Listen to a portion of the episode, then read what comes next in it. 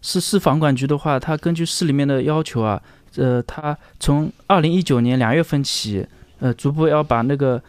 廉租住房申请审核这个事项纳入到全市各个街镇的一个社区事务受理中心窗口，它那个全市通办项目清单范围。嗯就我们这个好像是最后一项了，纳入到这个清单里面。嗯嗯然后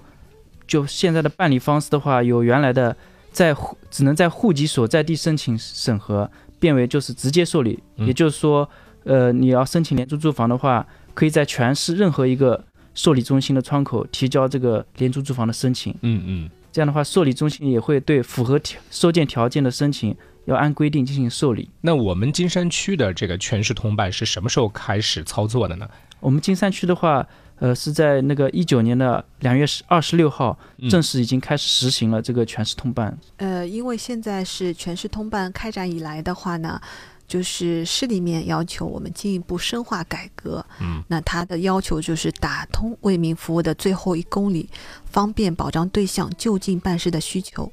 那么这主要就是说考虑到呃这些居民啊怎么样申请，有些是跨区县租住的啊、嗯有些是身体生活不便的，就是子女寄来养老的。那么这些情况的话，如果说他非要到户籍地申请的话呢，一个就是说路上容易发生不安全的隐患，嗯，那么另外一个呢话也是为了方便群众。